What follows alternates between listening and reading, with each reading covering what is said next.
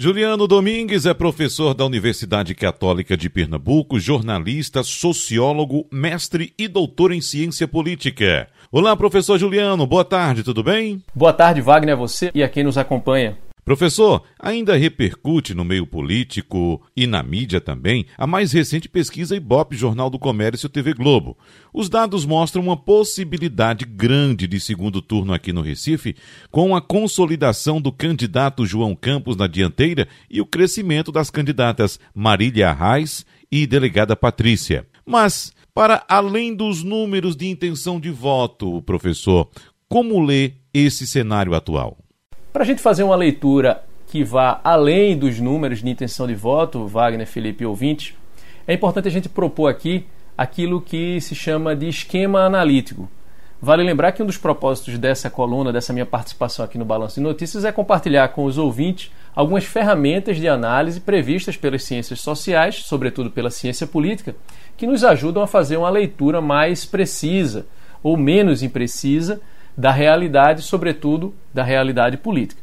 Então, com base nisso, é importante a gente olhar para esses dados, né, as pesquisas de intenção de voto, mas tentar visualizá-las a partir daquilo que a gente chama de esquema analítico, ou seja, da proposição de algumas categorias, né, de classificações que nos ajudem a visualizar melhor aquilo que os números retratam.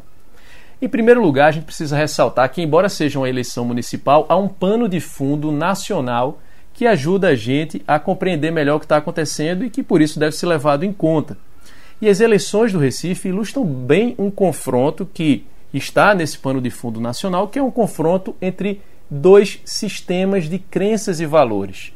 Sistemas de crenças e valores antecedem a nossa tomada de decisão.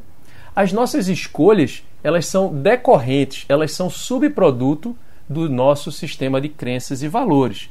E aí inclui-se também aí as, as, nossas decisões em período eleitoral, as escolhas, né, em quem a gente vai votar, em quem a gente não vai votar. Então, o pano de fundo dessas eleições municipais é um embate entre dois grandes sistemas de crenças e valores que se estabeleceram no Brasil nos últimos anos e que possuem distinções internas. Quais são esses dois grandes sistemas de crenças e valores e quais são essas distinções? Bem, de um lado, estão eleitores que podem ser classificados como lavajatistas e bolsonaristas. Esses dois grupos de eleitores são movidos por um determinado sistema de crenças e valores que possuem distinções internas, mas que há mais convergência do que divergência.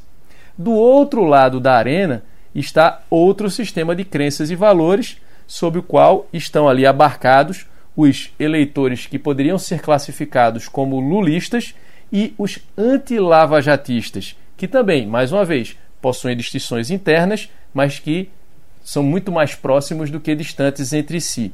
E observe que entre os anti-lavajatistas também estão os anti-bolsonaristas. Esse esquema analítico ajuda a gente a compreender os dados que foram revelados pelo IBOP, nessa última pesquisa divulgada pelo JC, e também ajuda a gente a prospectar com alguma precisão maior o que deve vir pela frente, Wagner, Felipe e ouvintes. Com base nessa forma de ler o atual cenário, professor Juliano, será mesmo que dá para projetar o que deve vir pela frente? Em alguma medida, dá sim, Wagner, para a gente prospectar um pouco esse futuro. Observe que a intenção de votos no Recife pode ser visualizada a partir dessa distinção. Né? Os eleitores de Mendonça Filho e da delegada Patrícia encontram-se majoritariamente no grupo movido pelo sistema de crenças e valores lavajatista e bolsonarista. E os eleitores de João Campo e Marília Reis, por sua vez, eles estão ali no grupo daqueles movidos pelo sistema de crenças e valores, né, guiado pelo, pela ideia do lulismo ou do anti-lavajatismo. Mas eu vou me concentrar aqui muito mais nesse primeiro grupo. E aí a gente observa pelos últimos números que a delegada Patrícia demonstra uma vantagem em relação a Mendonça Filho em função de algumas características. Ela é nova no cenário, em um contexto né, de extremo desgaste da classe política e de políticos mais experientes, com mais estrada, como é o caso justamente do candidato do DEM. Além disso, a delegada Patrícia parece encarnar com maior aderência a pauta do combate à corrupção, sobretudo pela atividade que ela exerce de delegada.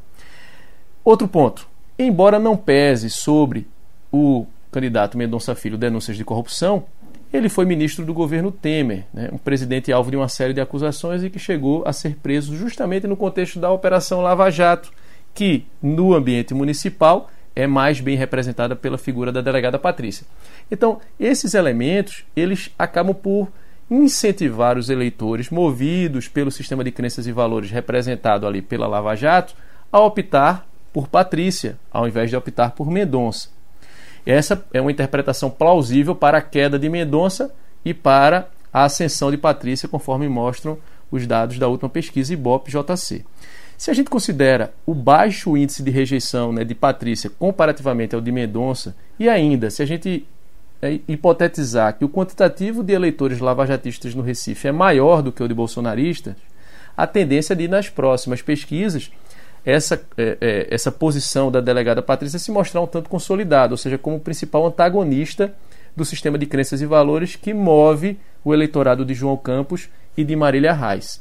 Do outro lado da arena, a gente observa uma situação relativamente confortável do candidato João Campos, que se mantém estável na liderança, e a gente verifica uma ascensão da candidata Marília Reis, o que pode ser creditado ao fato do seu discurso político nos, nas últimas semanas ter assumido com maior intensidade o seu sistema de crenças e valores, a figura de Lula e o vermelho do PT.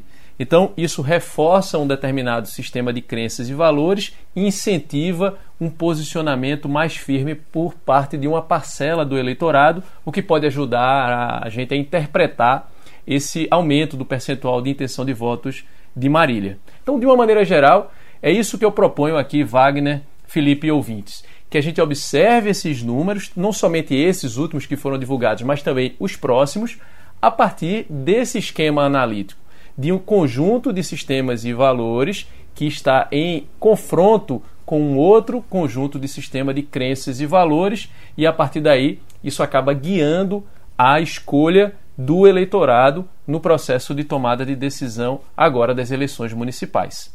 Professor Juliano Domingues, muito obrigado, um abraço e até semana que vem. Eu que agradeço, um bom restinho de feriado e um excelente início de semana para todos nós. Até a próxima!